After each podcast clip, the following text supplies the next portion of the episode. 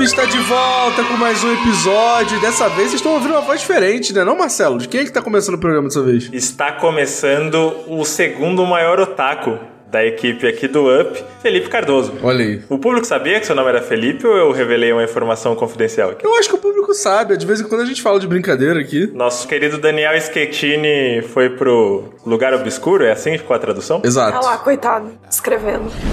Marcelo? Eu já foi, já foi embora o, Marcelo, coitado. Oi? Já foi pro lugar obscuro? Não, continua aqui, tô resistindo bravamente. Do nada você ficou num silêncio assim que eu fiquei aqui, já foi embora. Olho pro lado aqui no apartamento, eu vejo alguns vultos de uns rabiscos que eu fazia quando era criança, assim. Eu nunca falei isso, mas eu tinha o sonho de ser quadrinista, né? Então eu fazia uns gibis quando eu tinha lá meus 10, 11 anos, e aí eu tô vendo aqui já os desenhos aparecendo nos vultos meio turvos, vai dar ruim. É o quê? Estamos aqui também com o Mass Effect, tudo bem, Márcia? Tudo bem, amigo. Está pronta pra falar do GOT que você tanto esperou? Aí, esse jogo foi feito pra você, amigo. Foi moldado, feito. Amigo, todos os jogos da Remedy foram feitos pra mim, assim. O Sun Lake, ele pensa em mim o tempo todo. Ele só não sabe. Amiga, eu queria te lembrar que eu avisei o Sun Lake pessoalmente que você estava animada pelo Alan Wake 2. Então ele deve ter feito um esforcinho a mais. Amigo, na hora que você falou isso por dentro, ele deve ter ficado muito feliz. Só que assim, ah, eu não posso deixar ninguém saber que eu faço os jogos pra ela. Exato. Fez um charme. Márcia, você não pode ser tão humilde. Não. Todos os jogos do mundo são feitos pra você, só que nem todos te agradam. Mas todo mundo faz pensando, pô, vamos dar o nosso melhor pra Márcia gostar. É uma oferenda, né? Todo mundo, assim, chegando, me oferecendo os jogos. E eu, tipo, é, Souls like, enfio no cu. É, é desse jeito. Exatamente. Estamos aqui também com um convidado muito especial, o maior jogabilideiro do planeta Terra, André Campos. E aí, André, tudo bem? Sou eu, tudo bem. Muito obrigado pelo convite. E o GOT, né? Sem dúvida. Estamos aqui pra falar dele. A gente reuniu aqui o Exódia da Remedy pra só falar bem desse jogo. Não existe nenhuma crítica, né, gente? Ninguém vai criticar nada, né? Senão a gente já termina o programa por aqui. Como né? é que vai criticar a perfeição, né? Afinal de contas. Exato. Não pode criticar a arte. Isso. O artista a gente tem que elogiar. A arte em sua mais pura concepção não tem como criticar. Exatamente. Cardoso, todo mundo tá vendo que você tratou o Starfield como se fosse o Yoshi na beira do penhasco, assim, né? Quando viu que ele não ia chegar lá, você só chutou pra baixo e opa, vamos em frente. Amigo, eu sou uma pessoa de prioridades. Então, tipo assim, quando eu vejo que não, não tá dando mais, eu vou lá. Mas assim, cara, primeiro de tudo, eu queria dizer que tá todo mundo reclamando que toda hora eu mudo meu gote. Mas isso não é bom? Não é bom a gente tá toda hora jogando um jogo que é melhor do que o outro e que a gente fica gostando mais? Porra, que ano maravilhoso que é o ano de 2023, né? Pô, fala sério. Mas, André, pra quem não te conhece, cara, o que é um crime, mas assim, 99% das pessoas que conhecem o Up conhecem o jogabilidade, mas, cara, fala aí do seu trabalho, fala do jogabilidade. Eu vi que vocês estão reformulando muita coisa lá no jogabilidade, né? Conta pra gente. Pois é, o Jogabilidade é esse projeto de jornalismo independente de videogames, onde a gente cobre lançamentos, a gente fala sobre notícias, a gente faz lives, a gente faz podcasts que são meio que mini documentáriozinhos sobre temas diversos, e a gente faz tudo isso de forma independente desde 2011, né? Então a gente tá aí nessa longa estrada da vida, como diriam por aí, e você pode acompanhar tudo que a gente faz seguindo a gente. Principalmente a gente tá ativo, infelizmente, né, com muito dissabor no Twitter, né? Nessa rede amaldiçoada, nessa rede do lugar obscuro. Você pode seguir a gente lá no jogabilidade, que lá vão ter todos os nossos links, né? Mas geralmente é, é jogabilidade, né? Então twitch.tv barra jogabilidade, youtube barra jogabilidade, tudo mais, você encontra o que a gente faz por aí, né? Procurando, né? Inclusive nos aplicativos de podcast por jogabilidade vai encontrar também os podcasts da casa e tudo mais. Então, se você não nos conhece, será um prazer ter sua visita em nossas águas. Pô, recomendo demais, cara. Jogabilidade é muito foda. Tô muito feliz de você estar aqui, cara. Então vamos aqui começar a conversar sobre o nosso querido GOT desse ano. Eu já tô afirmando que é GOT, não tô nem aí. Mal É começou o programa, gote, já é não, GOT. mas é gote, independente do que qualquer pessoa falar ao contrário, é gote nos nossos corações, é isso que importa. Isso até vocês Exatamente. jogarem Super Mario RPG. Amigo, Ah, nossa, o nunca. Marcelo, Marcelo, pelo amor de Deus, você pode ser nintendista, Ai, cara. pra que, que a gente trouxe o Marcelo pra. Não, não. É, cara, não tem um programa que a gente não questione por que, que a gente trouxe o Marcelo. Não, mas convidar um filósofo é, é constantemente conviver com questionamentos de suma relevância. E questionamentos desconfortáveis, É né? verdade. Não, mas esse questionamento não foi de suma relevância. Esse foi um, um ultraje. Exatamente. Gente, pra deixar claro pra audiência, muito provavelmente, quando quando eu jogar Alan Wake 2 ele vai estar muito alto na minha lista, mas eu ainda não cheguei lá. Eu tô aqui com uma visão de você, ouvinte, que não jogou, talvez nem saiba do que se trata, mas quer ter um primeiro contato e eu tô conhecendo esse universo mais recentemente, né? No embalo do hype do nosso Samuel Lagos, eu comecei a jogar mês passado, é que eu tô jogando em, em doses bem gradativas assim, mas eu comecei a jogar o primeiro, o Alan Wake de 2010 na versão remasterizada, e eu quero fazer a, a jornada completa, né? Eu ainda vou jogar Control, que é um jogo que eu sempre tive muito interesse. Comecei a jogar numa época e parei, mas só o fato da protagonista ser a Bárbara Paz já me cativou muito, assim. E o Quantum Break, você jogou? Não. Precisa? Tem a ver? Porra, tem que É jogar. uma tem que jogar. obra-prima. É uma obra-prima. Quantum Break é foda. Quantum Break é maravilhoso. Cara, o que tiver a- de agora em diante que aparecer da Remedy pra mim, eu, eu tô jogando. Aproveita que tá em promoção na Steam, pô. Tá bem baratinho. Tá tipo 30 reais, sei lá. É um jogo maravilhoso. E- mas você pode jogar o Quantum Break depois do Alan Wake 2. Pode seguir o hype. Ah, supimpa. Eu jogaria antes. Que é acompanhar o- a evolução do estúdio é maravilhoso, né? Assim, eu iria na ordem que as coisas foram lançadas. O Alan Wake 1, o Quantum Break, Control e depois o Alan Wake 2. Mas se o Marcelo estiver muito empolgado pra jogar o Alan Wake, aí o que mais dá pra pular é o Quantum Break. É, sim. Tu gosta de Quantum Break, ô, ô André? Gosto muito sim de Quantum Break e o que eu ia sugerir pro Marcelo é joga Alan Wake, aí assiste a websérie Bright Falls, aí lê o quadrinho do Frank Breaker, aí joga o American Nightmare, aí você vai pro pré-control, que é o ARG, onde eles introduzem o personagem que ia ser a Jessie Faden no universo de Alan Wake, mas que depois eles mudaram de ideia, mas ainda tem coisas relevantes ali sobre caixas de sapato que são muito importantes pra Lord Alan Wake. E aí você vai pra Control ou Quantum Break, né? Aí um dos dois ali, se você quiser deixar o Quantum Break pra depois, pode deixar também, como a Márcia falou. E aí você vai pra Alan Wake 2. É fácil, é tranquilo. Assim, é uma jornada simples. É. A Remedy tá querendo fazer o que a Marvel faz, né? É incrível. Isso. Só que legal, né? Só que de um maneiro. jeito bom, é. Exato. Eu não sabia que tinha uma série de Bright Falls. Eu tô meio me sentindo mal por não saber disso. É, foi lançado junto do Alan Wake 1 mesmo, tipo, inclusive com personagens que têm mais relevância agora no 2, tipo aqueles policiais, o Thornton e o Mulligan, eu acho. Eles aparecem pela primeira vez na série. Nossa, eu vou muito assistir. É, Nossa, eu vou muito ver. Eu já tô aqui já colocando aqui no esquema já pra ver depois que acabar esse Amigo, episódio. amigo, vem aqui pra casa, vamos ver junto e fazer a tatuagem. Vamos, amiga, vamos. Vamos falar essa curiosidade aqui. Exato. Que antes da gente começar a gravar, eu e o Cardoso, a gente tava falando que a gente gostou muito da frase. Não é um, um loop, é uma espiral. E aí a gente tá, não, vamos tatuar, vamos tatuar. E aí eu falei, vamos fazer tatuagem de amigos. E aí eu propus que eu vou tatuar o Cardoso, uma espiral. Então, Perfeito. perfeito, incrível. Cara, eu vou tatuar o Cardoso, parecia que você ia tatuar a cara dele em vocês. Igual o Steve O, é né? exatamente isso. Exato. Pô, perfeito, amigo. Nas perfeito. costas, assim, inteiras, assim. né? Exato. Tamanho real, tá ligado?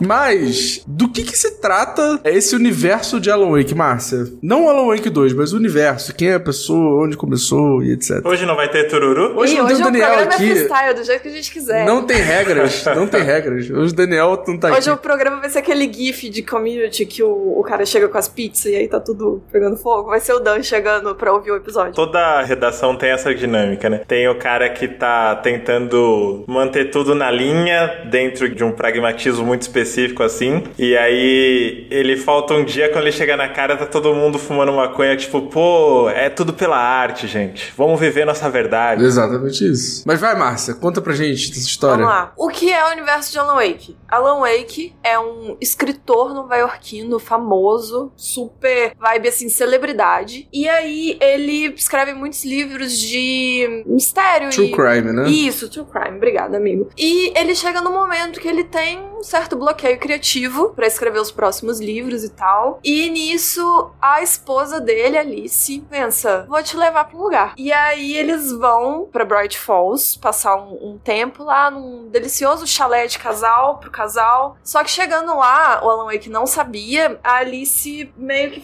foi exatamente pra esse lugar porque lá tem um cara que ajudaria ele nesse bloqueio e tal. E aí o Alan Wake fica puto com isto e nessa confusão toda a Alice some e forças ocultas, forças escuras estão agindo nessa cidade e Alan Wake se vê no meio dessa confusão toda com sombras e pessoas possuídas por sombras. E o foco dele vira salvar a esposa que sumiu. Porém, no meio disso tudo, ele percebe que de alguma forma é como se ele estivesse dentro de uma das histórias dele, como se aquilo ali que ele tá vivendo já tivesse sido escrito por ele e tá acontecendo, só que ele não lembra de ter escrito. Então, durante toda a saga pra encontrar a esposa, sair desse lugar, se manter vivo, ele vai achando algumas páginas do manuscrito que relata exatamente o que, que ele tá passando ali. Só que ele não lembra de ter escrito. E aí, essa é a lore de Alan Wake. Ele é um escritor. Essa premissa é incrível, né? Pô, só isso daí já vende qualquer um nesse jogo. E não, e essa coisa tipo assim, foi ele que escreveu, mas ele não lembra. E aí ele tá vivendo vendo, e aí ele tá vendo, é... e esse vai e volta. E aí você pega a página e lê o que tá acontecendo, e aí logo em seguida já começa a acontecer, né? E você. Já acontece. É muito bom. Eu acho que essa época, o primeiro jogo de 2010, os anos 2000, começo dos anos 10, eles foram muito tomados por sacadinhas de metalinguagem, né? Eu acho que a mais famosa é Bioshock, mas nessas brincadeiras com você está jogando, mas ao mesmo tempo o jogo tá consciente da sua presença aqui, coisas assim. Eu acho que a, a história do Alan Wake que ela vai caminhando nessa direção no sentido de você ser um personagem dentro de uma história também. O Alan Wake é o próprio personagem, né, no jogo, e chega uma hora que até você encontra ali no manicômio forjado um desenvolvedor de games falando sobre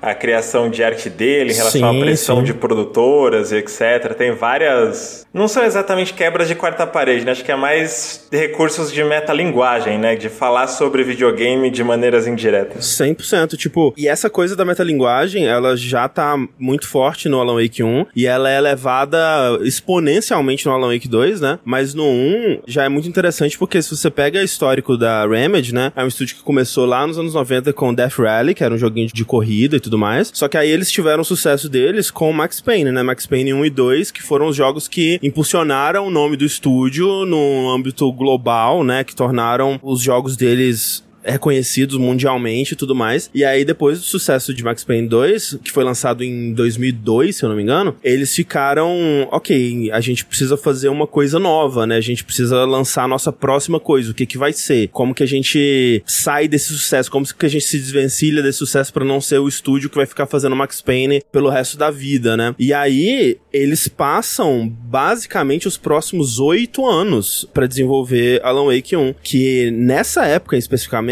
era muito tempo. Tipo, hoje em dia, né, infelizmente, é um pouco normal para jogos AAA, mas naquela época você não via um jogo que demorava oito anos para ser desenvolvido, né, assim. E o desenvolvimento do Alan Wake 1, ele é muito interessante, né, que ele começa como um jogo de mundo aberto e você consegue ver muito dessa herança ainda presente em como os mapas do jogo final funcionam e tudo mais. É, então, você vê que foi um desenvolvimento muito difícil, muito tortuoso e acaba sendo refletido na própria história do jogo, né? A história do Alan Wake, o escritor, né, tentando se desvencilhar do que fez ele famoso, né? Que ele tinha essa história, essa série de livros sobre esse policial Alex Casey, né? Que é um, uma série de romances policiais que era claramente Max Payne, né? E isso fica muito mais claro no uhum. Alan Wake 2, inclusive. Mas o Alex Casey, ele é, ele tá ali para representar um Max Payne. Ok, lançamos essa série de livros aqui, fez sucesso, mas agora eu não quero mais isso, né? E, e aí no Alan Wake 1, o último livro, ele mata o Alex Casey, né? Pra não poder continuar aquela história mais. Só que aí vem um bloqueio criativo, ele não consegue progredir a partir daquilo. Como que eu faço a próxima coisa, né? Como que eu faço o Departure, né? Que é esse novo livro que ele tá tentando escrever e tudo mais. E essa é a história do making off do Alan Wake, né? Então é, é muito interessante como que eles encaixam essa coisa metalinguística, né? Metanarrativa dentro da narrativa. E obviamente isso é muito mais presente, inclusive no 2 também. O 2, que também é um jogo sobre a, a criação daquele jogo, né? Ele é um jogo sobre um, um autor que tá agora há 13 anos tentando criar um novo manuscrito, que tá há 13 anos tentando sair desse lugar obscuro e, e, criar a próxima coisa, né? Então é muito interessante isso. Você vê que é muito o ego do próprio Sam Lake escrito e, e tatuado nesse jogo, né? Ah, sim. É tipo, as batalhas dele para construir os universos e as coisas que ele pensa e tal, mas de uma maneira que eu não acho, sei lá, eu não acho tão egóico, sabe? Tipo, porque toda obra que tende a, a ir por esse lado de pensar o autor e tal, ele vai sempre uma coisa meio egóica, né? E eu acho que ele subverte um pouco isso, colocando como uma batalha mesmo, né? Eu acho isso interessante pra caramba. Eu acho que ficar sincero, mais pessoal, né? Uhum. Eu acho que é menos sobre uma ego trip, é mais sobre colocar o que. Acho que não só ele, acho que a equipe toda, né? Mas principalmente ele estão sentindo. Sim. Eu jogando o primeiro agora, eu tive muito um sentimento de Matrix Resurrections. Uhum. Dos comentários da produção do filme em relação à pressão da Warner e coisas assim. Dá muito pra interpretar que a Bárbara, né? Esqueci o nome dela. Que tá pressionando o Alan Wake. A Bárbara Jagger, né? Isso. A, a pressão que ele sofre pra escrever dentro da cabana no primeiro jogo, que é a pressão que um escritor sofre do editor ou da editora, e também a pressão que um estúdio recebe da publisher, né? Total. Eu acho que dá pra perceber esses comentários. Tem até uma parte que supostamente a Alice é sequestrada e tem um diálogo que é: Cara, preciso de mais tempo. Eu vou entregar, calma aí que eu vou aí, eu vou estar com os manuscritos. Ele não escreveu porra nenhuma, sabe?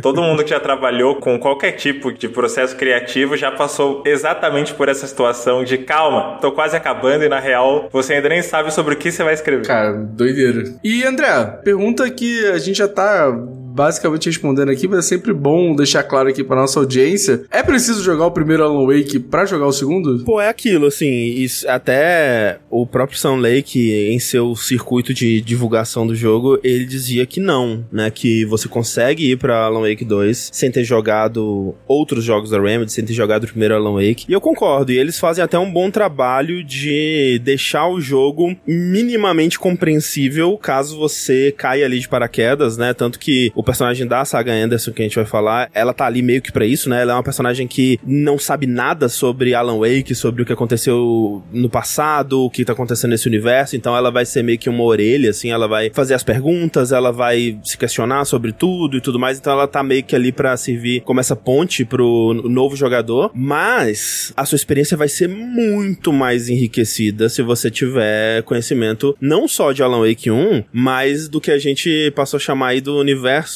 conectado da Remedy, né? Porque ao longo dos anos eles foram conectando os jogos, né? De uma forma que meio que não tem outro estúdio, outra empresa de jogos fazendo assim, né? De realmente referenciar diretamente jogos diferentes em franquias diferentes e juntando aos poucos isso tudo, né? Às vezes muito diretamente, como é o caso do Control, né? Porque o Control e, e Alan Wake se passam no mesmo universo Uhum. e, né? Inclusive tem um DLC que, né? Alan Wake aparece diretamente em Control e tudo mais, né? Tem essa presença direta mesmo e outras mais indiretas, né? Como a gente falou, né? Tipo, o Alex Casey, que é esse personagem, esse policial criado pelo Alan Wake, ele referencia o Max Payne. No Alan Wake 2, a gente tem o, o Sheriff Breaker lá, que ele é interpretado pelo Sean Ashmore, que é o protagonista do Quantum Break. E ele tá meio que representando esse personagem na história de Alan Wake 2, porque ele tem a conexão com o Mr. Door, assim como o Jack Joyce tinha conexão com o Mr. Hatch no Quantum Break. Isso é muito doido, né? Tipo, tem esses paralelos que eles não podem fazer diretamente, porque Quantum Break não é uma propriedade da Remedy, é da Microsoft, e Max Payne não é propriedade da Remedy, é da, da Rockstar, né? Mas eles referenciam. Então, tipo, todos os jogos da Remedy estão referenciados. Até o Death Rally, que é o jogo de corrida esquecido deles lá, tem referências. Tipo, Não, o... tem- ele tá no, no Alan Wake 2, né? Ele tem um fliperama lá com esse jogo, não tem? Ou tô maluco? Não sei se no 2 tem o fliperama, mas o fliperama dele já apareceu no American Nightmare, acho que no primeiro Alan Wake também aparece. Mas tem um pôster falando do Thomas Zane, que fala que um dos pseudônimos dele era é, Thomas Reimer, alguma coisa assim, que é um personagem do Death Rally, né? Então eles estão tentando conectar as coisas, assim, todos os jogos dele tem, em certa medida, uma referência, né? Então, quanto mais você tiver de bagagem, né, desses jogos, mais você vai aproveitar Alan Wake 2. Claro que o jogo mais importante aí, se você for decidir, tipo, ah, vou jogar um jogo antes de Alan Wake 2, obviamente Alan Wake 1 vai ser o que vai te dar mais é, informação relevante aí, né? Mas se puder jogar um controlzinho também é, é recomendado, até porque é um puta jogo, Ai, né? eu fico meio dividida de, assim, pra mim de aproveitamento, eu sinto que jogar Control antes tem mais coisa do que o Alan Wake 1. Tipo, você conseguiria ver um resumo do Alan Wake 1 e jogar o Control Não. 2. Pra mim seria mais essencial. Especialmente com o DLC, né? Porque o DLC é muito importante. É, é DLC eu não joguei, eu quero muito jogar, mas perdi meu, meu save. Eu também não joguei essa DLC. O André tava falando das referências, tem uma coisinha coisinha, uma referência de Quantum Break que eu achei interessante no Wake 2. A parte do Team Breaker mesmo, que ele, sempre quando você encontra ele, ele tem um quadro que ele fica tentando entender Sim. né, como ele foi para onde ele tá, e ele fica escrevendo as coisas no quadro. E tem, nessas coisas que ele escreveu, tem um negocinho, a mulher ruiva. Uhum. E na hora que ele fala mulher ruiva, eu já fiquei, meu Deus, a diretora.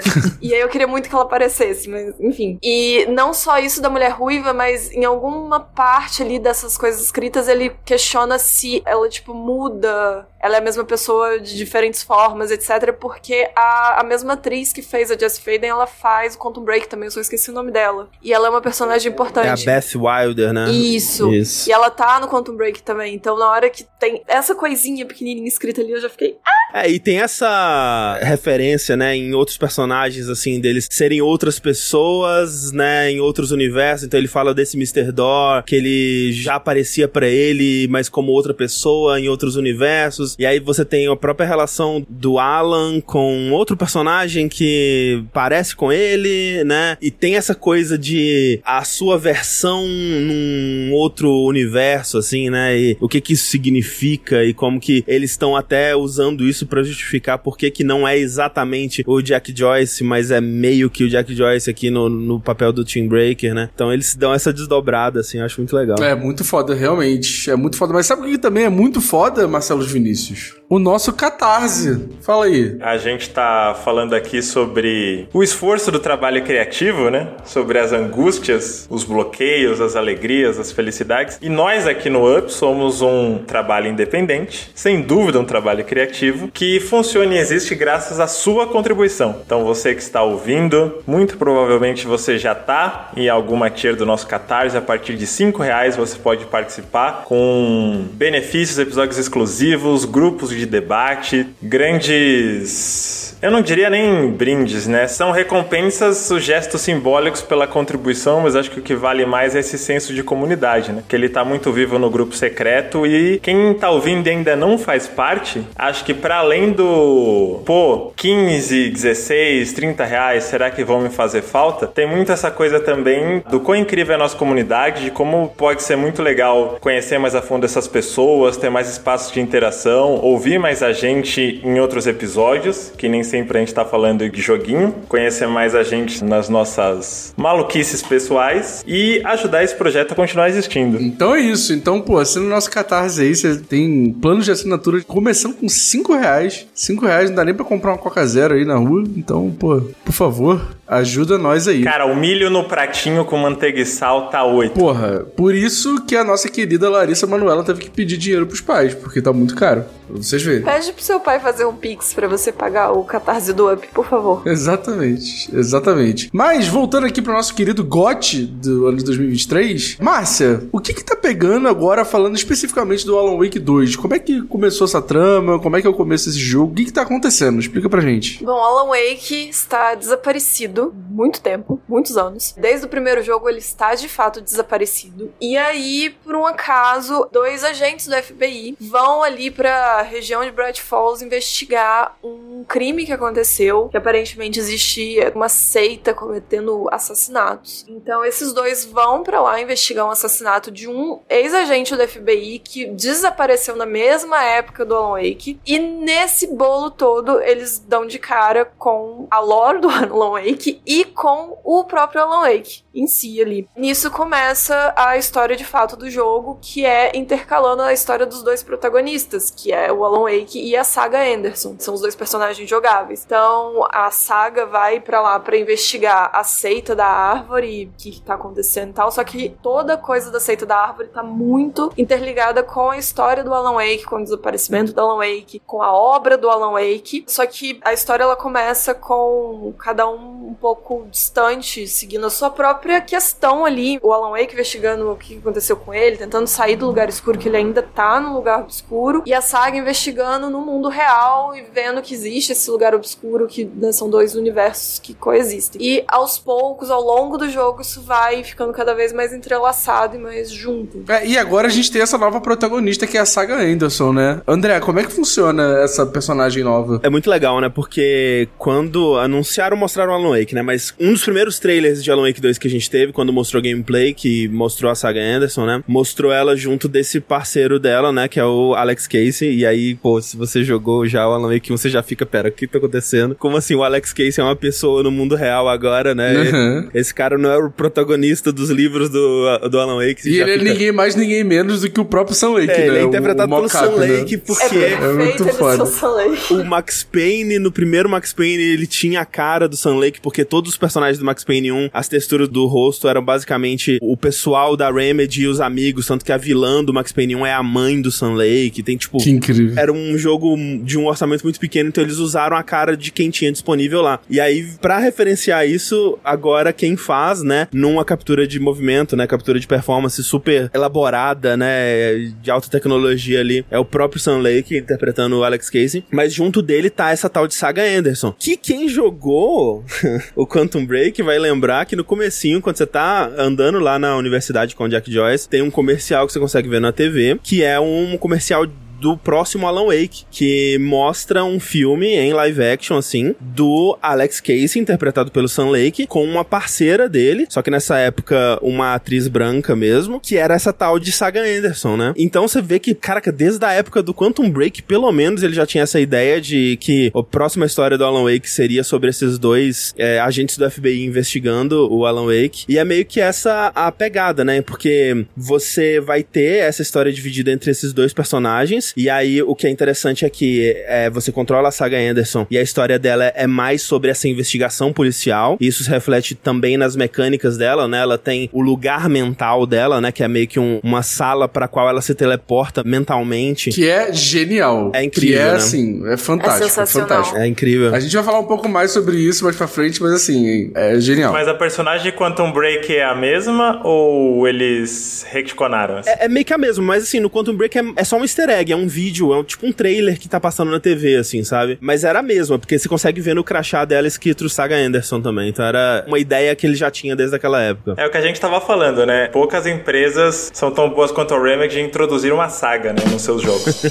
É, pois é. E aí ela tem esse quadro, né? Que é aquele quadro de detetive ou de conspiração, né? Que você vai colocando polaroids e, e papéis e ligando eles com a linha, assim. E isso é uma mecânica dentro do jogo, né? Que você vai encontrando pistas e, e colocando elas ali tudo mais. Então a, a parte da saga é mais sobre essa investigação. E você alterna entre isso com Alan Wake, que ele tá preso no lugar obscuro, como a Márcia falou. E ele usa mais os seus poderes de escritor ali, né? Então ele consegue encontrar novas ideias de roteiro explorando o mundo e usa essas ideias de roteiro pra modificar o mundo, né? Porque ele tem esse poder, tudo que ele escreve, ou pelo menos ele tem o poder de usar o que ele escreve pra modificar o mundo, pra modificar a realidade. Então ele vai hum, criando histórias, essas histórias vão modificando o ambiente e através dessas modificações ele vai conseguindo navegar pelo mundo e, né, conseguir o que ele precisa e tudo mais. Então tem essa diferença mecânica, né, entre os dois, porque a saga tá no mundo real e o, e o Alan não. Então as coisas, até em questão de lógica, elas funcionam diferente, né, tem uma vibe muito diferente. E você consegue alternar entre eles, né, a partir de um certo momento, quando você passa do prólogo do jogo, que é bem longo, inclusive, acho que é umas quatro horas, assim, até você conseguir fazer essa troca pela primeira vez. Aham. Mas você consegue é, trocar quando você quiser, né? Na verdade, você precisa encontrar uma sala específica que tem uma, uma poça no chão, assim. E aí você consegue alternar entre os personagens quando você quiser e avançar a história deles conforme você tiver mais interesse. Ah, pô, tô achando a história do Alan mais legal, vou continuar com ele. Ou, ah, quero ver o que tá acontecendo com a saga. E vai alternando. Acho que essa é a ideia, né? De você ir aos poucos avançando essas histórias que elas se complementam, né? E aí você vai entendendo melhor a outra a partir que você vai avançando uma, né? Então, ah, é isso aqui que o Alan tá fazendo. Ah, agora eu entendi. Era isso que, né? Ah, esse paralelo aqui com a história da saga. Era isso que tava acontecendo, né? Agora eu entendi melhor. E uma história vai complementando a outra, assim. E parece que são dois jogos em um, né? Porque é, é Uhum. muito diferente a maneira como você interage com esse universo, com a saga e com o Alan, né? Porque eles estão meio que em dois lugares diferentes. Sim. É, e aquele mundo se comporta de maneiras diferentes, né? Parece realmente que é quase Alan Wake 2 e 3, talvez, porque, tipo, no Alan Wake 1, você tem um manuscrito que é o Departure, né? E aí, nesse, você tem o Initiation, né? Iniciação, que é o, o manuscrito do Alan Wake no Dark Place, no Lugar Obscuro, e o Return, né? Que é o manuscrito que a saga Anderson tá vivendo na história dela. Então é como se o primeiro jogo fosse um manuscrito e o segundo jogo fossem dois, né? Então é quase como conteúdo de dois jogos. E meio que é, né? Porque o, o primeiro jogo ele tem, sei lá, 10 horas, 12 horas, sei lá, e, e o 2 ele é, sei lá, o dobro, quase triplo disso, né? E é curioso como essa terminologia que ele usa de Departure, Initiation, Return é o basicamente a jornada do herói, né? Exatamente. É, é o Sam Lake querendo fazer a jornada do herói dele, que é interessante pra caramba também. Uhum. Quanto tempo se passou entre os jogos na história? De... 13 anos, exatamente 13 é anos. É o tempo entre os jogos. É muito Twin Peaks dos games, não tem Cara, como. então, eu tô vendo todo mundo fazendo essa comparação e é realmente é muito Twin Peaks, assim. Especialmente, né? E aí fica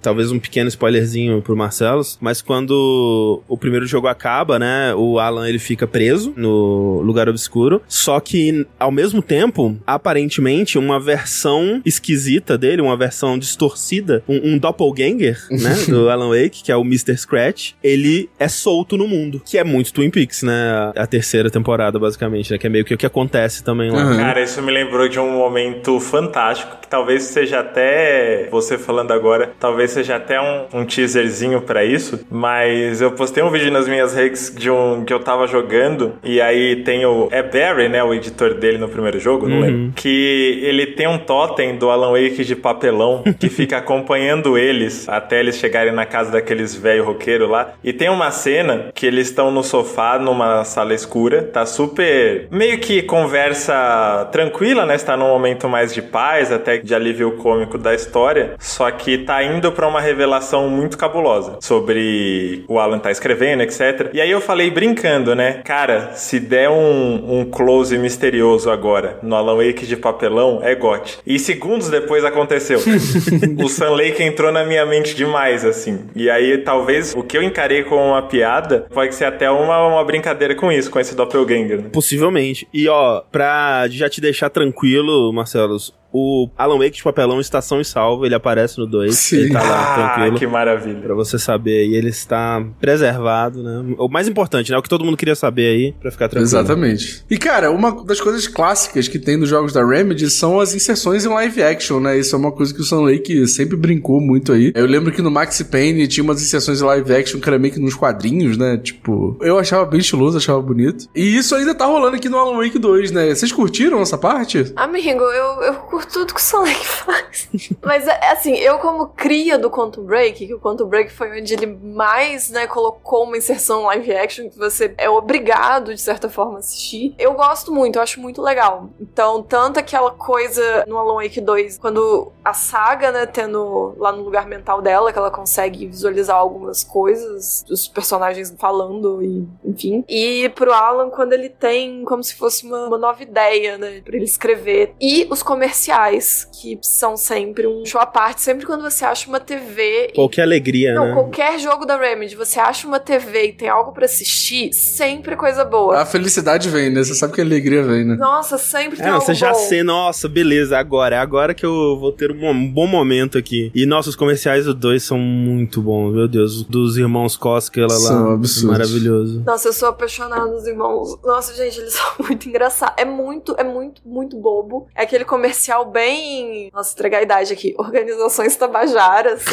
e o, o, ator que faz, eu vi alguém falando, ele fez Vikings. É um ator conhecido. É, eu ouvi dizer. É ele fazendo dois personagens, ele e o irmão dele. E sempre tem esses comerciais, assim, é fantástico. Agora você explodiu a minha cabeça. É o mesmo ator fazendo os dois. É os dois, os dois é ele. Incrível. Meu Deus. Não tinha Caralho. notado. Cara, e uma coisa que eu acho incrível das inserções em live action é que a Remedy passou pra um outro patamar dessas inserções. Sim. Que são as inserções com overlay na gameplay, né? Que eu nunca tinha visto. Começou no Control, né? Começou no é Control. verdade, é verdade. Eu não lembrava disso. Principalmente quando rolava o, o hotline lá, né? Uhum. A linha direta, né? Que eles chamam. Que é, é muito legal esse efeito, né? Tipo, no Control, pô, eu lembro quando você tava andando na base, né? Naquela fundação lá da, Uhum. da casa que tem aqueles pilares, assim. Aí você vai andando e começa a, a aparecer sobreposto em cima É verdade. uma floresta, né? Onde o, as árvores são os os pilares do prédio, assim, e é muito bem feito, né? E aqui tem momentos, assim, que são incríveis, né? Tipo, você andando pelos limiares, que eles chamam, é... Aliás, tem outro nome, né? Que é as sobreposições, eu acho. Justa posição. É, andando pelas justaposições, né? Que é esses lugares onde a, a realidade tá sobreposta com ficção ali. E os mundos do Alan Wake da saga começam a, a se misturar, né? Então você tá andando por um túnel é, de caverna, assim, e aí começa a aparecer um, um túnel de metrô sobreposto em, em, vídeo em cima, e é um efeito muito legal, assim, né? É muito legal. Ou quando você tá vendo os ecos, né, da investigação do Alex Casey, assim, e você vê os personagens sobrepostos no cenário. É um puto efeito que eu não vi em outro lugar. E nisso, principalmente no, no Echo, quando é com o Alex Casey, combina muito com o estilo, uhum. tipo, seriam os livros do Alan Wake, né?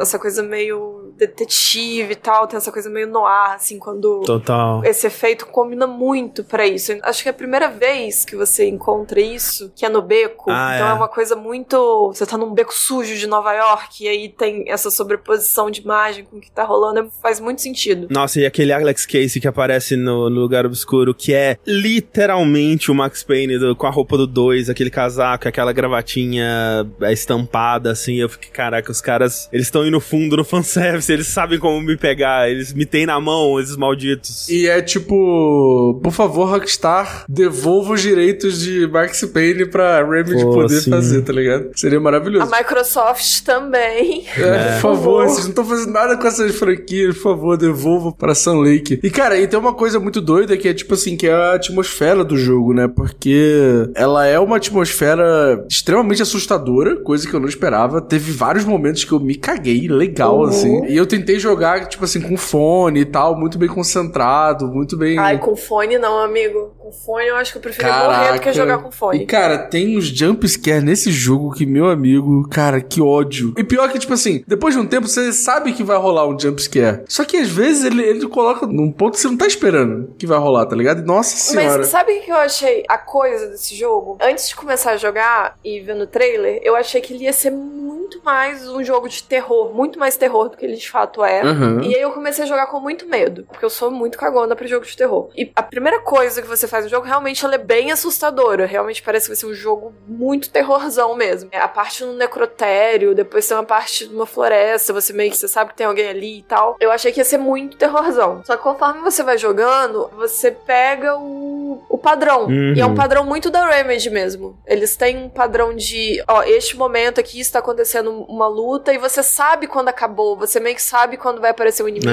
É, é muito difícil você levar susto com inimigo. Tipo assim, acontece vez ou outra, uhum. mas não são jumpscares de você tá passando um lugar e você tá meio tranquilo e aí um bicho pula na sua frente. Isso não é muito difícil de acontecer. Até porque não tem muito inimigo no jogo também, né? Isso é uma coisa não. boa Ai, graças falar. a Deus, eu amei. É, porque no primeiro Alan Wake é muito inimigo o tempo todo, é o tempo todo. Nossa, são hordas e hordas, é. É, tem hora que você fica assim, ai ah, gente, tá bom já, eu só quero chegar ali no posto de gasolina, tá bom. Tanto que no primeiro tinha hora que eu não enfrentava, eu só saía correndo. Falava, ah, não, uhum. chega, já deu. Essa é uma curiosidade que eu tinha. Eu tô com o primeiro jogo bem fresco na cabeça e eu tô gostando muito, mas ao mesmo tempo, sabe quando você percebe onde faltou polimento? Uhum. Tô muito animado pro 2 porque jogando um eu tenho a sensação, cara, isso daqui com essa empresa mais madura vai ser a melhor experiência da história do entretenimento eletrônico. E é exatamente isso. O primeiro, para mim, assim, dos que eu joguei, né, que é o Alan Wake, Quantum Break Control e agora o Alan Wake 2. Para mim é o mais fraco dos que eu joguei da Remedy. Eu acho a história, o conceito muito interessante, mas o jogo como um todo, quando você senta para jogar e joga do início ao fim, eu acho que ele dá uma cansada, porque uhum. talvez seja fruto da sua época, enfim, mas é porque é muito isso de hordas de inimigo e é muito preenchido com muito desses momentos de você andando de um lugar pro outro no meio da floresta e um monte de inimigo aparecendo. E aí eu acho que isso fica meio cansativo ainda mais pro final, que aí o negócio aumenta mais ainda. Então, assim, eu acho um pouco cansativo. Dali pra frente a Remedy viu que não, vamos focar em história e dar uma equilibrada nesse gameplay. E no segundo, a história é muito mais o foco. Então, assim, quase Sim. não tem esses momentos de combate igual tem no primeiro, é muito pouco. Eu achei que ia ser um jogo muito mais de terror, etc. E aí você vê o padrão, que é um padrão muito de Remedy, você entende quais são os momentos momentos ali de combate e quando acaba, isso eu acho muito bom. Uma das coisas que eu consigo jogar os jogos da Remedy curtindo tanto, até Control tem uma atmosfera que te dá um pouco de medo, mas eles te sinalizam muito claro, bom, aqui acabou, não tem mais combate, pode explorar tranquilo que agora acabou. Uhum. E aí, enfim, você pega esse padrão mais pra frente, então até na parte que você tá com Alan Wake, que é uma parte que te deixa um pouco mais tenso, porque de certa forma parece que você está rodeado de inimigos, mas Uhum. não necessariamente eles te atacam. Então você sempre fica meio aflito de tá, esse aqui vai me atacar, esse aqui não vai, então você anda meio cauteloso. E você não quer gastar recurso, né? Então você tá sempre. Será que vale a pena? Será que vai me atacar? Exatamente. É, e você tá sempre meio tenso, assim. E é engraçado porque nessa parte tem alguns que eles não te atacam de vir pra querer te matar, mas se você chegar muito perto, eles te dão um empurrão. É, que dá mó susto também. Dá muito susto. O Wake sai rolando. E o design de som, né? Que você tá andando assim, eles começam a sussurrar Alan Wake, passando em volta. Por isso que eu nunca jogaria de fone. Cara, eu tomava muito susto que o cara chegava assim, do meu ladinho. Wake. E eu não via a sombra, mano. Caralho, Nossa, que é ódio. terrível. Enfim. E aí, quando você já, tipo, dá essa relaxada, porque você já entendeu os padrões de que, que te ataca, que, que não te ataca, momentos, etc. Eu relaxei, porque eu sou muito medrosa, mas eu relaxei. Falei, tá, beleza, entendi como que o jogo funciona. Só que aí entra a coisa do jump scare. Uhum. Do Alan Wake, que não é um bicho que pula na sua frente pra te atacar e etc. É uma imagem do Jequiti. É o próprio diabo. É uma imagem do Jequiti. É o labirinto do, do exorcista, sabe? Aquele negocinho de flash antigo do que Ah, pega sei. pra pegadinha. Nossa, exatamente isso. É isso. É tipo uma imagem Um de uma cara assustadora que pisca na tela e dá um barulho horrível. E você, meu Deus, tomei um soco, assim. É, é uma coisa muito E desagradável. é só isso. É, só isso. E é só isso. Tipo, nada mais acontece. Isso e não interfere em nada ali no ambiente que você tá. É só, tipo, um pisco jequiti e, ah, e volta a fazer o que você tá fazendo. Sim. E é desesperador. E tem uma parte específica É, sim. do jogo que é isso, assim, é muitas vezes, muitas É vezes. toda hora, mano. eu tava puto. Eu tava tipo, meu. Deus, que ódio. Eu Não... não aguentava mais. Meu Deus, já chega, eu não aguento. Porque é assim, é quase fisicamente doloroso. Porque você tá assim, você tá lá e vem uma parada alta e uma luz na sua cara. E, e, meu Deus, é, é o tempo todo. E uma cara horrível. É. É. uma feição horrível, sabe? Isso. E assim, e é interessante que até essa. Porque cada hora aparece uma coisa. Uhum, né? uhum. Sempre é um personagem diferente que pula, não é sempre o mesmo. Nesse específico, que é muitas vezes, eu não sei se vocês perceberam, mas pra mim no início começa com a cara do personagem assustadora, meio com raiva e tal, e mais pro final vai ficando uma cara meio de dor. Eu não sei se vocês Sim. perceberam isso. Não tinha reparado, né? que legal. Pra mim me deu uma coisa tipo assim, no início é como se fosse um, um possuído, né? E ela tá com raiva e Uhum. enfim, No é, fim, é você tá meio que conseguindo tirar a pessoa, né? É, e no final é como se você estivesse vendo que aquela pessoa tá sofrendo. Então, Uhum. ela tá fazendo aquilo não é pra te assustar. É quase tipo um pedido de socorro. Sei. E aí era horrível do mesmo jeito, sabe?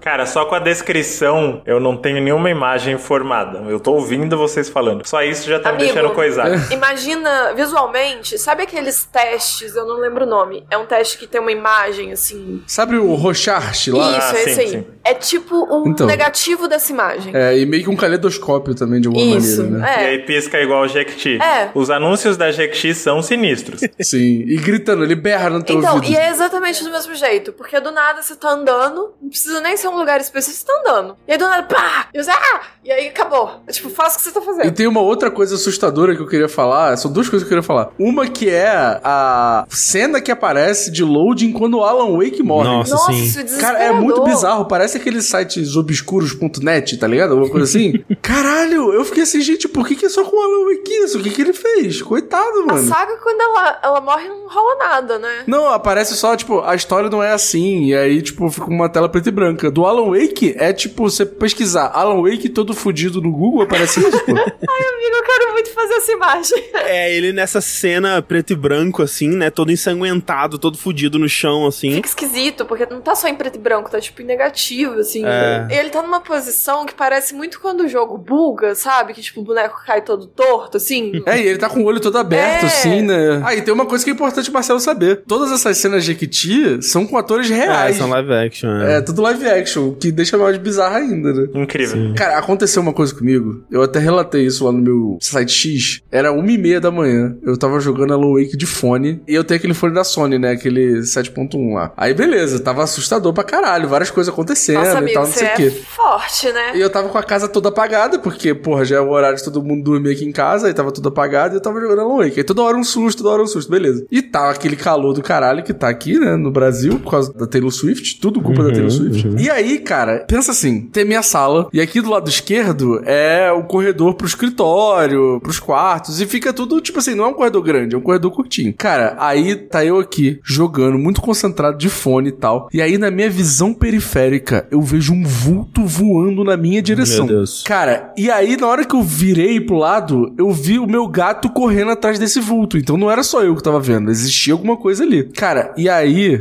eu liguei tudo desesperado e o meu gato correndo atrás. Cara, era uma barata colossal que entrou voando pela janela. Cara, e o meu gato tava Eu desesperado. acho que é mais desesperador do que espírito. É, antes fosse um possuído, né? Se fosse um possuído falando no meu ouvido, foda-se, tá ligado? Já tava ali acostumado mesmo, jogava a lanterna na cara dele, foda-se. Mas porra, cara, a barata foi realmente assustadora, mas eu consegui matar, deu tudo certo, correu tudo bem. Mas assim, o Sun Lake ele é tão incrível, mas tão incrível que ele fez um, um jogo que atrai até bicho pra perto de você pra você ter uma experiência mais imersiva. Ele faz tudo Cara, é mesmo. por isso que não tem versão pro Play 4, né? Porque você precisa usar bem o SSD pra renderizar uma barata no apartamento da pessoa. Exatamente. É algo que Exatamente. apenas o PS5 conseguiria. Cara, mas isso é uma coisa importante até da gente falar. Não tava até aqui no roteiro, mas é, é bom vocês puxarem isso na brincadeira, porque o jogo usa muito do recurso do SSD pra fazer algumas coisas, né, André? É, ele tem bem isso, esse salto muito ágil, né, pra essas salas especiais que os dois personagens têm, né? Que no caso da saga é o lugar mental e do Alan é, é a sala de, de escrita dele. É aquela sala que ele tá preso desde o do Alan Wake 1, basicamente. E o teleporte pra essa sala, né, é quase que instantâneo, assim, é muito rápido. É realmente instantâneo, né, basicamente.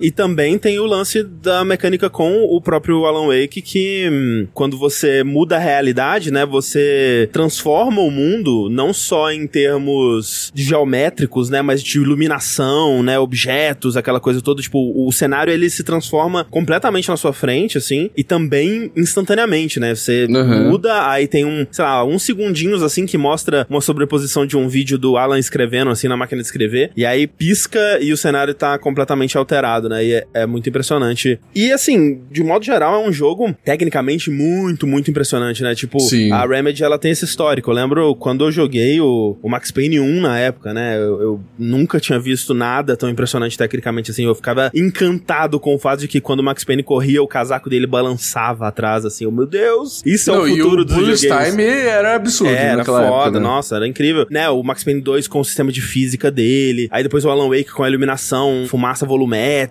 e tal. O Control, quando ele saiu, né, com a- o lance do Ray Tracing. Então é um estúdio que tem um histórico muito forte de tá sempre empurrando, né, os limites técnicos, assim, tecnológicos dos jogos. E o Alan Wake 2 não é diferente, né? Tipo, ele veio aí e, tipo, pro jogador de PC, agora é a barra, né? O novo Crysis aí a ser, a ser superado, é porque tá colocando as placas de vídeo de todo mundo no chão de uma forma que você vê, né, que não é tipo, ah, é porque é mal otimizado, tá rodando mal, não. É um jogo que tá fazendo coisas é, visualmente, né, que não costumam ser feitas de uma forma muito impressionante, muito tecnicamente e artisticamente. Acho que esse que é o grande lance, né? Tem um propósito artístico ali também por trás e eu acho que tem aquele papo sempre, né, tipo, ah, mas é, a busca pelo fotorrealismo, né, Uhum. tem valor nisso, né? Será que a gente não seria mais interessante ir pra um rumo mais artístico, porque aí os jogos eles, eles envelhecem menos e tudo mais, né? Eu consigo ver argumentos nessa direção, né? Mas eu acho que pra jogos de terror especificamente, o fotorrealismo ele tem um papel muito importante, assim, eu acho que uma cena de autópsia, por exemplo, ela não seria tão nojenta ou tão desesperadora, né? Ou quando o cadáver ele se levanta, né? Assim, não seria tão assustador, né? Se não fosse tão fotorrealístico, se a iluminação não fosse tão boa, né? E, e crível, né? E até pra brincadeira que ele faz com live action, né? Tipo, às vezes, meu cérebro se confundia. Tipo, pera, é live Uhum. action, não é? Por um segundo, Nossa, assim, aconteceu sabe? muito isso comigo. Alcançamos Hollywood. Eu acho que essa coisa, assim, eu sinto que muitos jogos, AAA, etc. Foca nisso de fazer um, um, gráfico muito realista, tudo muito realista, só pra mostrar mesmo. Tipo, olha, uhum. olha só o que a gente conseguiu fazer. É, na Remedy, realmente vai pra esse lado artístico de ter um propósito. A gente quer que seja mais assim, né? Serve a um propósito. Exato. E eu acho que eles se comprometeram muito com isso na época já do Quantum Break, porque você tinha que se garantir um tanto para colocar um live action exatamente após você ter o, o gameplay uhum. com aqueles mesmos personagens, porque se o seu gráfico fosse muito ruim, ia evidenciar ou não tão bom. É. Ia muito evidenciar como aquilo não tá bom, não tá realista o suficiente. E eu acho que eles começaram com isso ali no Quantum Break. Uhum. E assim, funciona, porque você não sente que tá mal feito, que tá muito diferente. E no Alan Wake eles levam para esse lado mais de a gente né, se garante aqui e serve ao propósito da narrativa, que é sensacional. É muito foda, muito foda. E eu acho legal essa coisa que o André tava falando sobre a jogabilidade ali com Alan Wake, quanto o SSD ajuda. E eu acho que é legal a gente contar um pouco sobre essa mecânica, né? Porque quando você tá no papel do Alan Wake jogando com Alan Wake, ele tem uma coisa ali de resolução de assassinato, de uns mistérios, umas coisas. A progressão do Alan Wake é resolvendo um pouco, ou na verdade nem resolvendo, né? Eu acho que é entendendo melhor como aconteceu essa série de crimes. O que é muito maluco, né? Porque a saga é a pessoa que investiga os crimes e cria toda a timeline desses crimes, e o Alan Wake é a pessoa que tá lá vendo esses crimes meio que acontecendo, né? E que não são necessariamente os mesmos crimes e tal, mas é, é curioso essa relação, até nesse nível do quanto a jogabilidade deles, apesar de ser muito diferente, também conta uma história ali, né? O que, que você achou, Márcia, dessa coisa do Alan Wake, assim, investigar esses assassinatos e tal? Amigo, é sensacional.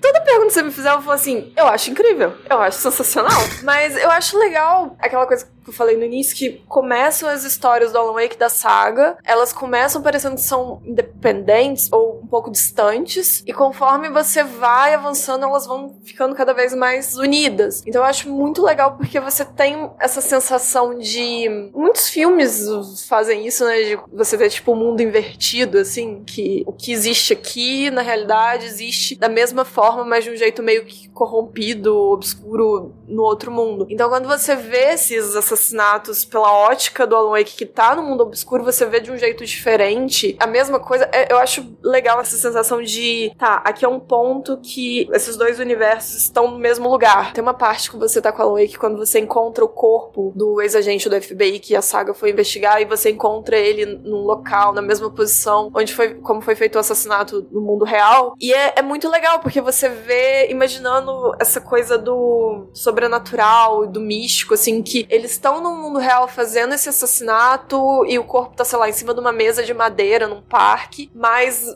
neste outro lugar ele tá em cima de uma pedra, num lugar todo tem uma vibe de ritual, etc. E eu acho isso muito interessante de fazendo essa junção. E isso também para ir para um lado de como que o Alan Wake tá vivendo também é uma realidade, só que em, em outra realidade, em outro universo. E como essas coisas estão ligadas, apesar de serem em lugares diferentes. Eu acho isso meio doido assim combina muito com a história, com essa dinâmica da história da coisa do Alan Wake mesmo, que é ele tá vivendo uma coisa que ele escreveu ou outra pessoa escreveu e é ele, e enfim, dá esse bolo na cabeça da gente. Eu não sei vocês, assim, mas para um jogo chamado Alan Wake, né? Eu acho que as minhas partes favoritas eram mais as da saga, assim, porque eu acho que tava mais. Cara, eu também. Lidando com a parte do mistério que me era mais interessante, que era realmente o culto, os assassinatos e a história, o mistério envolvendo o Alan Wake e o, e o Mr. Scratch, aquela coisa toda. Porque a parte do Alan Wake, como a Márcia disse, ela vai aos poucos se conectando com a história da saga, você vai vendo esses pontos, né? Mas principalmente no começo ela começa como uma coisa tipo, tá, o Alan Wake ele tá indo atrás das investigações que o Alex Casey fez em Nova York há uns anos atrás de um culto que estava replicando assassinatos dos livros do Alan Wake. Tá, mas como que isso se conecta com a história do momento, assim? Não, não parece muito óbvio de cara. E aos poucos vai, vai fazendo mais sentido, né? Mas no começo, principalmente, eu tava meio, tipo, ok, mas pra onde que isso tá indo, né? Tirando, é claro, toda essa outra camada que aí sim eu acho muito interessante, que é essa coisa metanarrativa de ser um jogo sobre a criação do jogo, né? Então tem toda essa história de que o Alan tá preso há 13 anos e ao longo desses 13 anos ele tá tentando escrever várias histórias para ele escapar, né? Ele já tentou várias vezes, né? Tanto que, por exemplo, o American Nightmare, que é um, uma pseudo-sequência, né, do Alan Wake 1, que saiu em 2012, é uma dessas tentativas, né? Um, uma história que ele escreveu para tentar fugir. Então você imagina que tiveram várias outras, né? E isso reflete também o desenvolvimento do jogo, né? Tiveram várias versões de Alan Wake 2 ao longo dos anos que eles tentaram fazer, que não foi para frente, que não deu certo e tal. Então, como que isso vai se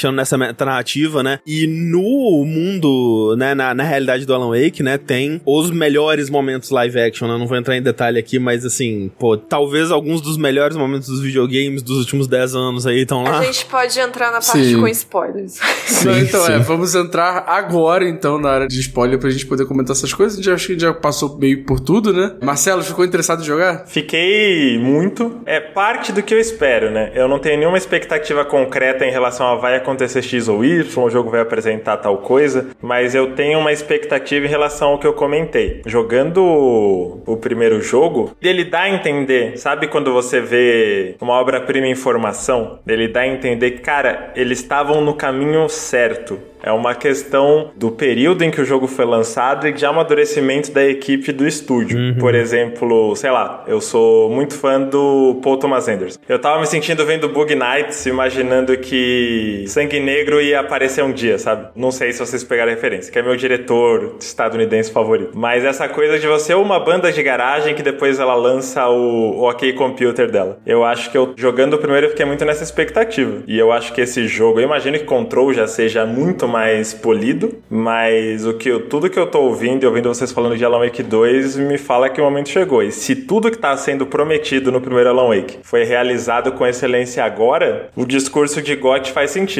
mesmo num ano tão absurdo quanto 2023. Assim. Eu acho que é bem isso, assim, tipo, é isso que você falou da maturidade do estúdio, né? E o Alan Wake 2, ele, é, ele me soa como essa culminação mesmo da Remedy, né? De, de tudo que eles vieram construindo aí nos últimos 20 anos, né? Tipo, talvez eles tenham encontrado a identidade do estúdio para valer mesmo no Control, que foi meio que o primeiro jogo independente, realmente, que eles conseguiram fazer, sem nenhuma amarra, né, a nada. E tanto que você vê muito dessa identidade repetida aqui no, no Alan Wake 2, né, aquelas, aqueles títulos, assim, cara, o, o, título do jogo, quando aparece Alan Wake 2, eu fiquei, cara, eu levantei e bati palma. Mano. Perfeito, incrível, parabéns. Não, ali já, ali já era God. Ali, ali, já era, God. Toda vez que a Remedy bota um texto grandão na tela, você já é. levanta e aplaude e fala é isso. É Total, isso aí. É. Eu acho que é isso, tipo, é um estúdio mais maduro, né? É o que a gente tava falando do, do combate do Alan Wake 1. Ele parece que vem naquela intensidade, aquelas hordas, por uma, talvez, falta de segurança no que eles estavam fazendo ali, uma falta de confiança no quão bom é esse universo, essa história, tudo mais, porque pensa, ah, é um jogo, né? Acho que precisa ter combate, acho que precisa ter muito combate. O que a gente vai fazer, né? Vai, o personagem vai andar, investigar? Não, precisa ter combate, né? Mais combate, põe mais combate, porque senão ninguém vai querer jogar. E aqui não, tipo. Acho que é, é muito um retrato da época, né? Mas também tem essa é. coisa de confiança, acho que é o que você falou. Aquela coisa, o jogador vai ficar entediado aqui. Se eu não botar isso. algum desafio. E aqui não, eu, eu acho que eu já vi até mais críticas de pessoas falando, ah, mas é um jogo que você só anda e lê documento, né? Mas é um jogo que entende o que ele quer ser, né? E eu acho que isso é muito importante, assim, tipo, ele tem combate, que, na minha opinião, é a parte mais fraca do jogo. Tem até aspectos do combate que eu acho que perdem em relação ao, ao primeiro Alan Wake, tipo, a mecânica de lanterna do Alan Wake 1, pra mim, eu, eu gosto mais ah, eu do, do, que como ela funciona no 2. Mas para mim é completamente irrelevante, porque eu não tô lá pelo combate e o jogo sabe que o combate não é o foco, tanto que ele nunca foca no combate. Então, para mim tá completamente ok, né? É um jogo que entende o que é especial sobre ele, o que é importante, quais batalhas ele vai travar, né? O que é importante pra gente fazer de forma excepcional nesse jogo. E aí ele vai lá e faz de forma excepcional. Fantástico. Muito foda. Muito obrigado. Aproveitem bem o período spoilers. Alcançarei vocês e quero trazer, sei lá, provavelmente algum up indica do futuro. Quero trazer minhas impressões finais de Alan Wake 2. Boa. Valeu, Marcelos. Agora volte para o lugar obscuro, porque o Marcelos não pode tomar spoiler, coitado. Adeus.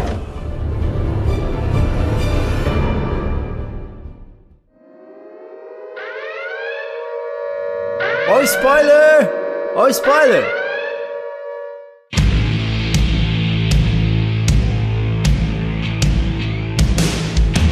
Boa, então vamos falar aqui de spoiler de Alan Wake 2. Quero começar falando sobre um capítulo muito específico, que é o capítulo Cantamos. Pô, gente, pelo amor de Deus, o que, que é aquilo? Que é isso, né?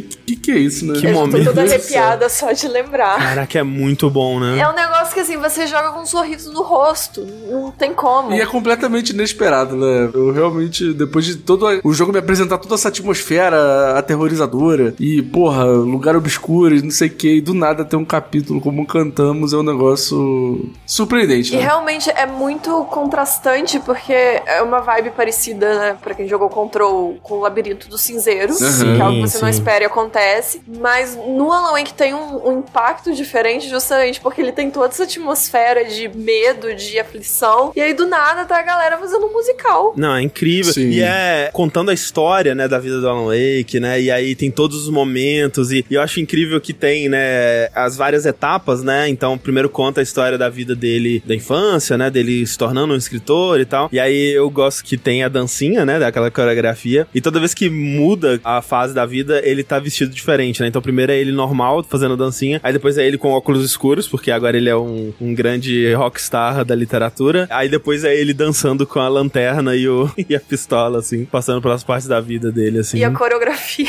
É maravilhoso. E é isso que você falou, tipo, de assistir com um sorriso, porque tem essa vibe de uma combinação de coisas da Remedy, né? Então, tipo, quando aparece o Sun Lake dançando, você fala, é isso, cara, Nossa, que bom. mano, Eu fico tão feliz por ele, sabe? Olha onde você chegou, né? Olha onde você Exato. estava, olha onde Todos você os seus está caminhos te levaram pra isso. E agora. eu fico muito feliz, porque, tipo, é um número musical, né? Uma música, e aí tem vários outros, né? Mas pela banda dentro do universo Old Gods of Asgard, que na verdade é a banda Poets of the Fall, que é uma banda finlandesa de amigos do estúdio, né? Amigos do, do Sun Lake, amigos da Remedy, que começaram a participar de jogos da Remedy no Max Payne 2, né? Eles fizeram a música de, de créditos, Late Goodbye, que toca no- nos créditos do Max Payne 2. Daí no Alan Wake 1 tem aquele momento musical do palco lá, né? Que você enfrenta uma horda de inimigos com o Barry, com as luzes do palco, enquanto toca uma música. E tem outras músicas do Poets of the Fall ao longo, né? Tem aquela War que toca num galpão aleatório lá também. Daí no Control tem esse momento mais integrado ao jogo mesmo, né? Onde você vai avançando e a música vai é, refletindo o que tá acontecendo, né? E tem aquela coisa da música ser feita de forma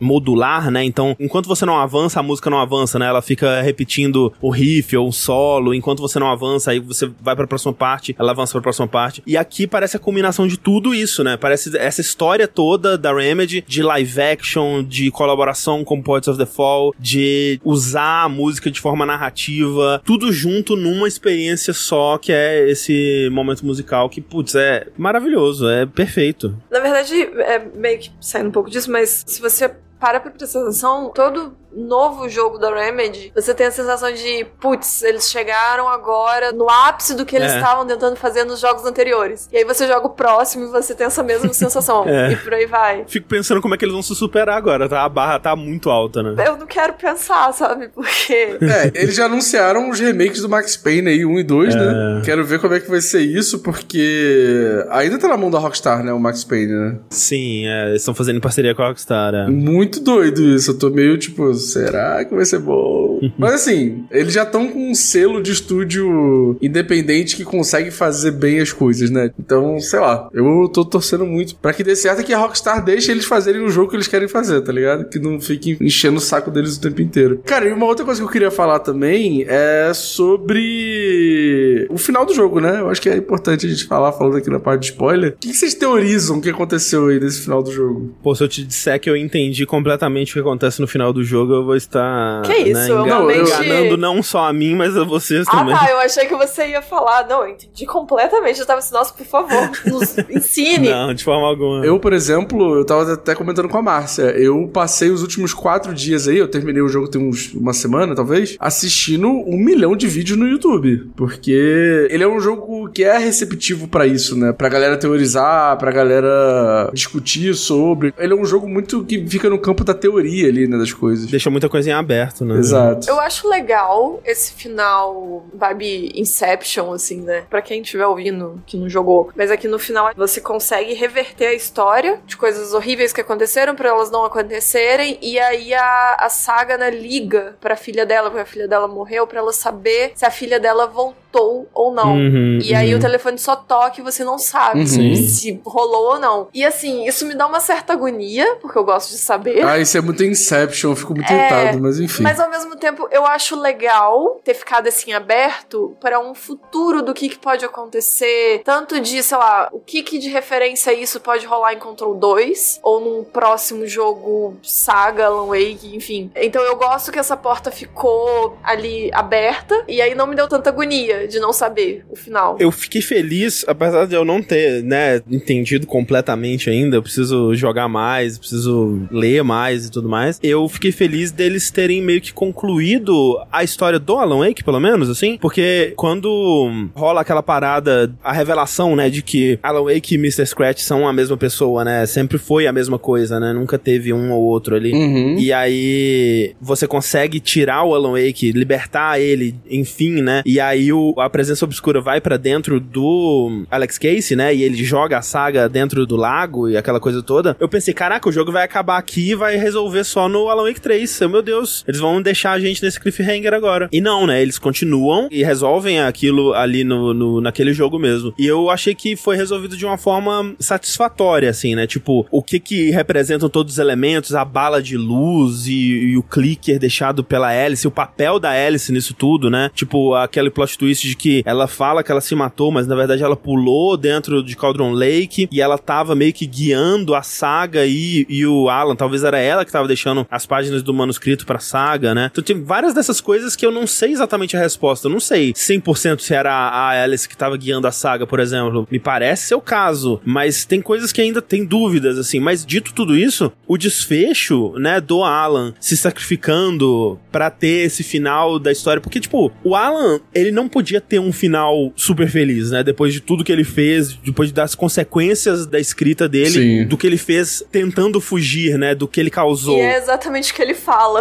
na hora de finalizar a Exato, história. é. Então eu acho que foi satisfatório no fim das contas, assim. E encerra o arco dele, ao mesmo tempo que cria coisas pra próxima sequência com esses personagens, né? Tipo, deixa muita coisa plantada pra um próximo control, deixa muita coisa interessante pra gente descobrir ainda com esse Alex Casey, com a saga Anderson, né? O que que pode Uhum. acontecer com esses personagens no futuro, né? Talvez um próximo jogo saga Anderson, né? Tô curioso. Uma dúvida, o que que vocês acham que aconteceu com a esposa do Alan Wake? Eu acho que ela tá no lugar obscuro, ela tá presa lá. Eu também acho. Eu acho que a gente vai encontrar ela em Control 2. Ela fakeou a morte dela pra fazer com que o Alan Wake voltasse pro lugar obscuro, né? Isso. Ela fala que ela pula em Cauldron Lake, né? Tanto que depois você conversa com ela naquele telefone com a saga, né? É, Uhum. pois é. A dela ficou muito subjetiva, assim. Talvez vai ter uma DLC. Uhum. Porque vão ter, né? Vai. Vão ter duas DLCs já anunciadas já. Eu não sei se eles falaram mais sobre o que que vai ter. Falaram, tipo, uma delas vai se chamar Night Springs e vai ser sobre cidadãos diversos, pessoas diversas de Bright Falls, e eu não sei o quanto que vai estar relacionado a essa história principal. E a outra vai ser sobre a, a Casa do Lago, que eles citam várias vezes, que é uma estação do departamento de controle lá, então vai ser mais focado no universo de controle. Pô, muito foda. O que é muito interessante, né? Porque a gente tem uma DLC do Control focada em Alan Wake e a gente vai É. ter uma DLC de Alan Wake. É, o universo da Remedy, né? Essa coisa maravilhosa aí. Um outro negócio que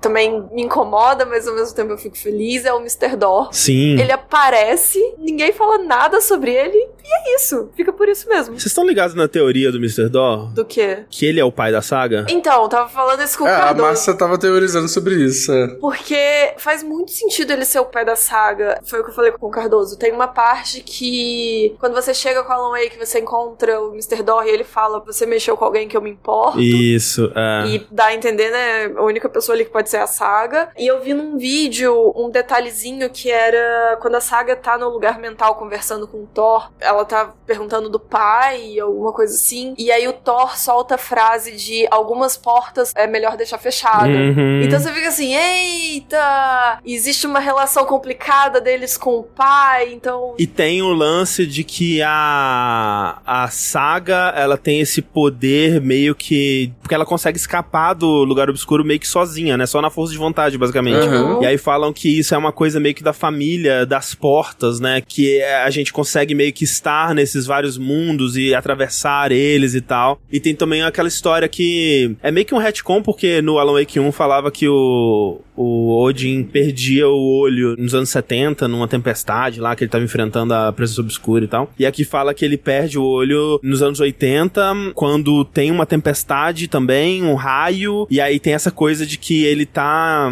contra um inimigo dele, assim, um grande inimigo, e esse inimigo tira o olho dele e tal. E esse inimigo é aparentemente o Mr. Dory. Aí tem toda aquela história de que ele tinha essa relação ruim com o genro, né? Uhum. E como que isso foi transcrito, né, pra essa versão épica da história, assim, de como que ele perdeu o olho, assim, de uma forma mais poética, mas que era só essa relação ruim que ele tinha. E uma história de que esse cara, esse Warling Dora, ele era um morador de Bright Falls que desapareceu numa tempestade de raio um dia nos anos 80. Então, eu acho quase certo que é esse o caso, né? Especialmente por essa conversa de que ele tá deixando o Alan Wake fazer o que ele quer ali, ou pelo menos guiando o Alan Wake numa direção que é interessante pra ele, pra proteger alguém com quem ele se importa, que provavelmente é a saga mesmo. Cara, E existe uma, uma outra teoria aí, que o Mr. Dor e o Hat do Quantum Break seriam a mesma pessoa. Uhum. Porque o, o Hat, ele é um... Ah, esqueci o nome que eles têm no Quantum Break. Que eles são alterados, assim. Eu esqueci o nome No Quantum. Break ou no No Control? Quantum Break. O que ele é. Não lembro. Lá no Quantum Break, os inimigos, eles estão alterados por essa coisa do tempo. Então eles Uhum. têm um... Eu esqueci o nome, mas eles É, dão esqueci tipo, um, também. um glitch, assim, que eles... Ai, é até difícil explicar. Mas eles dão tipo um glitch que eles ficam meio estáveis. Sim. No lugar do tempo que eles estão e tal. E o Hatch era um que ele meio que aprendeu a controlar isso. Então ele consegue se deslocar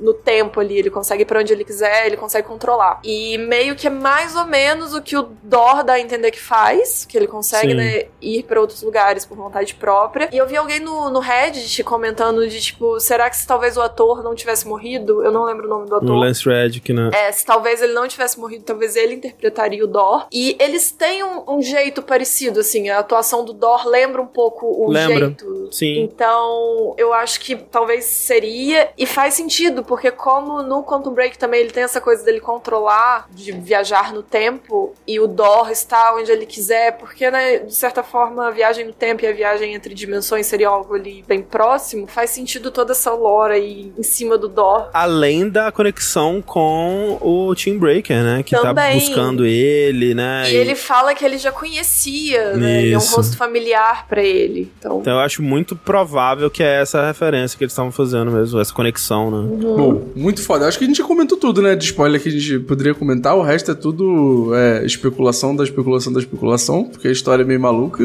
Bom, e como não estamos num loop, estamos numa espiral, vamos falar se vale ou não a pena jogar Alan Wake 2. Ah, André, será? vale Será? a pena? Será? Que vale a pena? André, diz pra gente, será? Conta aí pra gente. Não sei, hein? Vamos ver. Vou ter que. Ah, sei não. Pensa aí. Vale muito a pena, obviamente. É um dos meus jogos favoritos do ano. Tipo, eu ainda quero jogar mais coisas, por exemplo, eu não joguei Baldur's Gate ainda. Quero terminar o Zelda, mas não sei se tem como alguma coisa ocupar o espaço que Alan Wake 2 ocupa no meu coração, porque é isso, né? Tipo, não é só um jogo, né? É uma culminação de um estúdio, assim, é uma combinação de uma sequência de jogos. É um jogo feito de um jeito que nenhum outro estúdio faz, né? Com um histórico que nenhum outro estúdio tem dessa forma, né? Então é um, um acontecimento muito especial. E, obviamente, é aquilo que eu falei, tem problemas? Tem. Tipo, a parte de combate, pra mim, não é das melhores. Não vou pra esse jogo esperando um, um jogo de ação ou mesmo um jogo de survival horror muito legal, assim, né? Mas, pra mim, isso é completamente irrelevante em frente ao que ele faz de melhor, né? O que ele faz de realmente muito bom, assim, que é essa parte narrativa, né? Essa parte da meta narrativa,